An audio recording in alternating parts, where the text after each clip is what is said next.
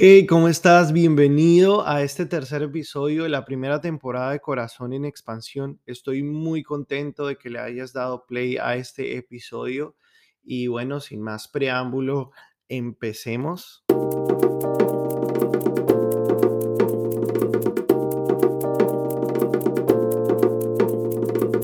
Recuerdo que en la universidad tuve varias materias bien complicadas y yo creo que las personas que estudiaron ciencias de la salud saben que es así. Muchos campos de, de- la salud son bien interesantes. Recuerdo muy bien en mi primer y segundo semestre la materia de anatomía y recuerdo que mi profesor era bien particular y tuve varios profesores bien particulares, honestamente pero este profesor en particular, siento que disfrutaba mucho hacer sufrir a sus estudiantes. Manejaba mucho la psicología y, la presión y hacía preguntas. Recuerdo que era una cátedra donde asistían bastante bastantes personas, yo diría que 70 o incluso 80 personas, todas en silencio escuchando a este hombre hablar y en medio de ese mundo de gente, él se le ocurría hacerle una pregunta cualquiera y decía, usted, niña, dígame, ¿qué es un cuadrado? Entonces la niña trataba de responder, no, es un, es una figura de, de cuatro lados. ¿Y qué es una figura? Oh, no, es una forma compuesta por diferentes líneas. Oh, ¿y qué es una línea? Y bueno, una línea es un conjunto de puntos. Oh, ¿y qué es un punto? Y si usted ya se está imaginando las respuestas a, a, este- a estas preguntas, eh, también quiero decirle que el, el doctor, el profesor, iba más y más y más y más allá.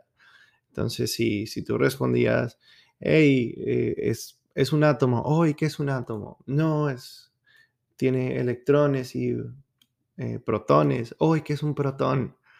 Es una carga positiva. ¿Y qué es la carga positiva? Y seguía y seguía y seguía y lo hacía sufrir muchísimo a uno. Recuerdo también una materia que me encantaba y era fisiología. Fisiología se encarga de estudiar el cuerpo y su funcionamiento en normalidad. Entonces, la fisiología estudia cómo, cómo la sangre fluye a través de, de las venas y arterias y cómo se oxigena en el corazón y qué partes tiene el corazón y cómo cada parte tiene su, su función dentro del corazón. Entonces, uno es bombear, otro oxigenar. eh, también estudia los músculos, estudia eh, qué pasa si el cuerpo eh, se vuelve un poco más ácido, qué pasa si el cuerpo se vuelve un poco más básico, cuáles son los impactos del, del agua en, el cuerpo humano, entre otras cosas. Y me parecía muy interesante porque entre más uno ahondaba y ahondaba en, en el tema, había algo que descubrir, había algo que saber. Y yo pienso que incluso actualmente los científicos aún no han estudiado completamente el cuerpo humano. Pienso que hay muchas cosas eh, que aún no se han estudiado, que no se han descubierto. Y habla solamente de la complejidad de Dios y de, y de, y de la calidad de creador que, que tenemos. También había otra, otra materia que era eh, fisiopatología y ya esta se encargaba de estudiar el cuerpo en la enfermedad y, y de cómo las enfermedades fluyen a través del cuerpo y qué pasa si entra una bacteria al cuerpo, qué pasa si entra un virus al cuerpo, a las células, cómo el cuerpo reacciona, eh, cómo el cuerpo reacciona a diferentes estímulos, a diferentes químicos a, temperatura, etcétera. Y, y es como una cadena, es como una cadena porque primero está el estímulo, el virus, y qué pasa en este, eh, qué, qué hace el virus. Entonces el virus entra a la célula y deposita un material genético y entonces esto hace que esta célula vaya a hacer otra función y otra y otra y otra y otra hasta que esta, esta enfermedad se desarrolla completamente y, y es, es, es tremendo, es abismal y es precioso. El asunto del, del, del cuerpo, del cuerpo humano y de su estudio me parece una de las cosas más bellas que existe. Y estos días leyendo en la Biblia y pensando un poco, recordé que el cuerpo es comparado como con la iglesia. El cuerpo de Cristo es comparado con la iglesia. Y entonces me puse, me puse a recordar un poco acerca de qué funciones tiene el cerebro, que viene siendo la cabeza, que es Cristo, ¿cierto? Y qué, qué funciones y cómo, cómo, cómo funciona el cuerpo, que es la iglesia. Y entonces hice un cuadro comparativo y me pareció muy interesante que muchas de las cosas que vemos en la anatomía se, se refleja en la iglesia y en su conexión con Dios y en el funcionamiento de, de la iglesia.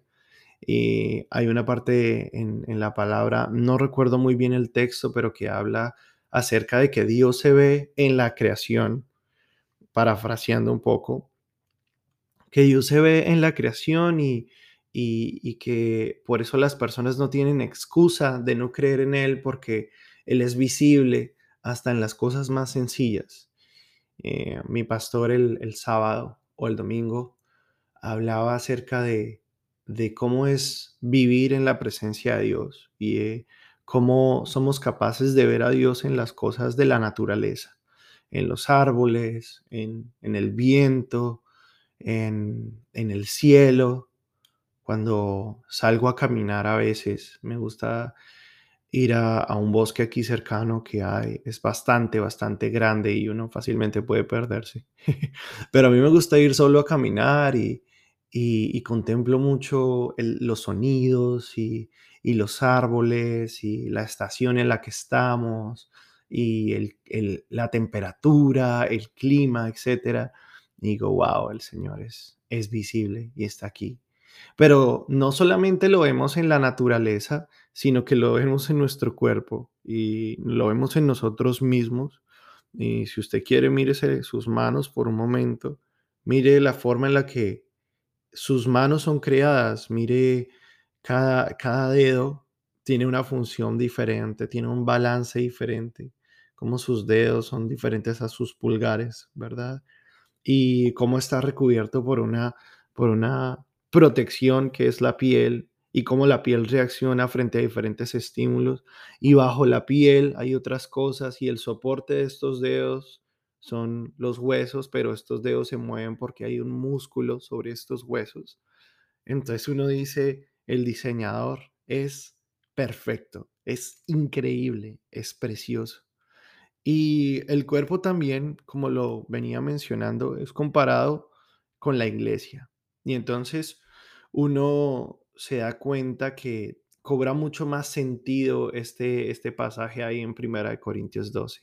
El apóstol está hablando acerca de los dones espirituales y de que cómo cada uno puede recibir un don diferente, pero que todo viene del mismo Dios, del mismo Espíritu, que cada uno puede hacer diferentes funciones o, puede hacer diferentes cosas, pero todo viene de Él, ¿sí? Y lo comparaba con un órgano y un órgano que hace parte de un cuerpo y que está al lado de diferentes órganos con diferentes funciones. Entonces, por ejemplo, si nos vamos al asunto de, de la cabeza, entonces el cerebro controla el cuerpo, o sea, Cristo controla la iglesia. El cerebro siente lo que el cuerpo necesita. Entonces, el cerebro toma las decisiones para el bienestar del cuerpo. Asimismo, el cerebro cumple otras funciones como regular el cuerpo, balancearlo. También en el asunto del sistema nervioso, sabemos que el cerebro está conectado con todo el cuerpo. Eso quiere decir que Cristo, la cabeza, está conectada, está conectada con todas las partes, todos los órganos que tiene el cuerpo individualmente y que puede sentir cada parte al mismo tiempo, que tiene una relación individual con cada parte del cuerpo. También vemos que el cuerpo obedece a una armonía, ¿sí? Que el cuerpo tiene diferentes partes. Entonces ya viendo un poco más el cuerpo, sabemos que dentro del cuerpo fluye una sangre. Y la sangre tiene una función especial en nuestro cuerpo y es eh, la oxigenación, es la nutrición de los órganos, de los tejidos. Y entonces uno se da cuenta que todos los órganos están conectados también por la sangre. Por dentro de cada órgano hay sangre que lo nutre. Es la misma sangre, la misma sangre que pasa por tu mano derecha, pasa por tu mano izquierda. Esa sangre fluye por todo el cuerpo y es la misma sangre que desde tu corazón nutre tus pulmones y que tus pulmones nutre tus piernas y tus rodillas y tus articulaciones e incluso tus huesos. Esa misma sangre va corriendo a través de todo el cuerpo y lo podemos comparar con la sangre de Cristo y cómo la sangre de Cristo pasa por todos nosotros y nos va limpiando a todos y nos va llenando de vida, porque el oxígeno en el cuerpo es esa vida. Y entonces si la sangre va fluyendo a través de las partes del cuerpo, entonces nos damos cuenta que cada parte del cuerpo que esté conectada apropiadamente al cuerpo va a fluir y va a tener vida. ¿Qué pasa cuando una parte del cuerpo es mutilada? Y, y, si, si se ven en, en, algunos estudios y, y en algunas experiencias de algunas personas, yo vi una vez como un muchacho dijo, le dolía mucho un, un dedo y él tenía un partido de fútbol muy importante y él decidió cortarse el dedo, meterlo en un, meterlo en un congelador, ir a jugar el partido, volver y creyó que si lo llevaba al hospital, entonces se lo podían conectar. Pero hay un tiempo límite para que esta parte del cuerpo pueda ser reimplantada en el cuerpo porque esta parte solita, sin la nutrición de la sangre y sin el oxígeno, son muy pocas horas que, las que le quedan para seguir funcionando. Así que si una parte del cuerpo se desconecta, esa parte del cuerpo no puede vivir por sí misma, debe estar conectada al cuerpo. Entonces eso también lo mencionaba el apóstol, de que los órganos del cuerpo no están hechos para funcionar solos, individualmente, por fuera del cuerpo. No, están hechos para funcionar dentro del cuerpo. Asimismo, nosotros como parte de la iglesia, si estamos en el cuerpo de la iglesia, tenemos que vivir conectados unos a otros. Y todos llevamos una misma carga de nutrición, una misma carga de oxígeno o de vida que el Señor nos da. Otra parte que me pareció bien especial y es el balance mecánico y el balance químico que tiene el cuerpo.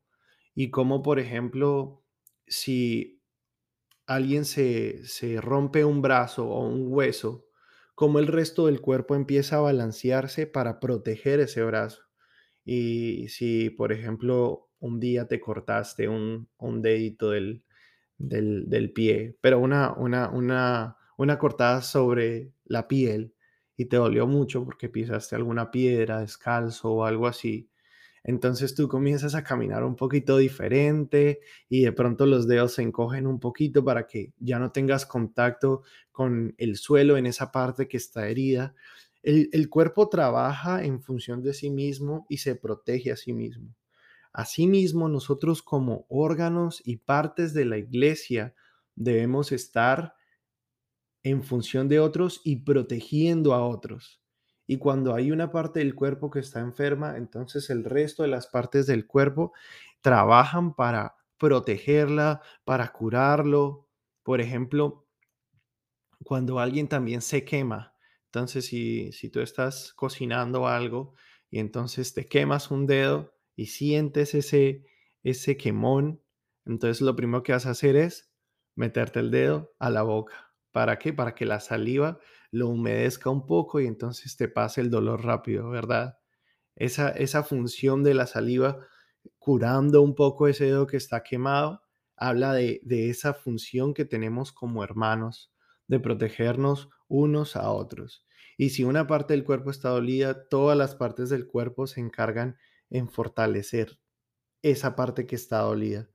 Así que es, importante que nos demos cuenta de esto, porque a veces creemos que somos seres individuales y a veces negamos estar conectados con las personas que están a, nuestro alrededor en la iglesia, pero cada uno con sus funciones diferentes son importantes para el Señor, pero también la iglesia es importante para ti. Tu hermano es fundamental para ti, porque tu hermano está hecho también para protegerte y tú estás hecho para proteger a tu hermano. Tú estás hecho para brindar ciertas cosas a tus otros hermanos y tus otros hermanos están hechos para brindarte ciertas cosas a, a ti. Y hay un balance en el cuerpo y esto es lo que nos mantiene unidos. Pero si yo como órgano quiero independizarme o digo, oh no, yo soy la mano derecha, no me voy a relacionar con el brazo. Imposible, tienes que estar relacionado con el brazo. O no, yo soy el ojo, no voy a estar relacionado con el pie. Imposible, porque necesitamos ver para poder caminar apropiadamente, ¿verdad?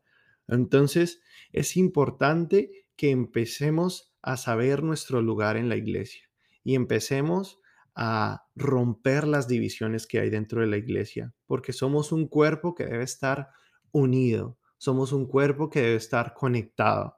Hay, hay algo que, que, quiero mencionar y es que después de este capítulo, que es 1 Corintios 12, donde se hablan de los dones espirituales y se hace la comparación de la iglesia como el cuerpo, luego de terminar este discurso, el apóstol dice, y procuren los dones mejores, pero hay algo, les voy a mostrar un camino más excelente. Y entonces luego habla de cómo las funciones no funcionan correctamente o las funciones no tienen tanto valor si no tienen el componente principal, que es el amor. Y ahí es donde empieza Primera de Corintios 13, hablando del amor y hablando de, de todas sus características.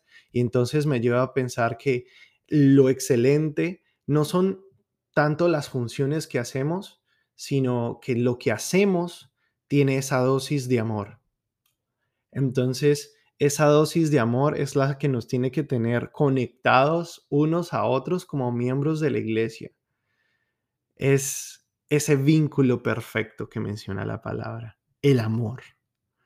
Y bueno, eso lo voy a dejar para otro capítulo, el asunto del amor, porque siempre me extiendo un poquito más cuando hablo de eso. Pero entonces te dejo con, con esa inquietud del día de hoy.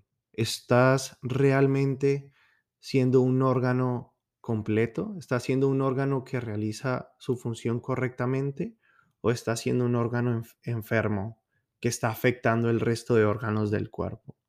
Y mi oración para ti el día de hoy es que lo puedas entender y que puedas encontrar todo ese potencial que tienes como órgano, como miembro de la iglesia y que puedas beneficiar a otros miembros del cuerpo con tu función específica que el Señor te ha dado.